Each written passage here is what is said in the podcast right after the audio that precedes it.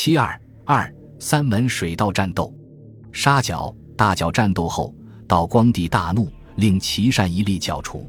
一月三十日，道光帝授义山为靖逆将军，决议主战。琦善接此谕旨，知朝廷决策终变，甚惶恐，对谈判改用拖延战术。二月十八日，琦善对义律迫其签订条约，即川笔草约。得召回答复称，日来抱恙甚重，心神恍惚，疑似全可即行办理。义律已获悉到光帝主战的情报，知谈判无结果，决定扩大战争。此时占据舟山的英军已经南撤，但大部尚未到达。虎门口外英军力量与上次战斗时大体相同。二月十八日，博迈命令轻型舰队从香港开往虎门，尽可能的阻碍敌方的防御准备，但在主力舰队到达之前，不要做不必要的冒险。十九日，轻型舰队到达下横荡岛以南水域。二十日，主力舰队陆续开往虎门。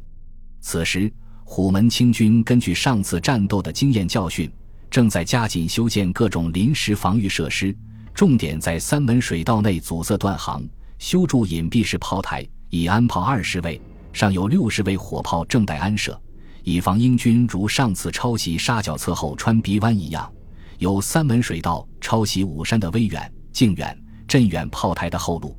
二十二日，因轻型舰队拦截清军一交通船，搜获一公函，该舰要求迅速完成三门水道防御工程。由于亚娘斜岛。武山是虎门防御体系中的最强大的要塞，英军决定检查通往亚娘斜岛侧后的水道。二十三日，英轮船“复仇神号”及“加略普号”、“萨马兰号”、“先锋号”、“鳄鱼号 ”（Alligator） 四舰所附属的小船由燕尘湾驶入三门水道，发现清军船只正在打桩下排，阻塞河道。当英船迫近时，清军船只退走。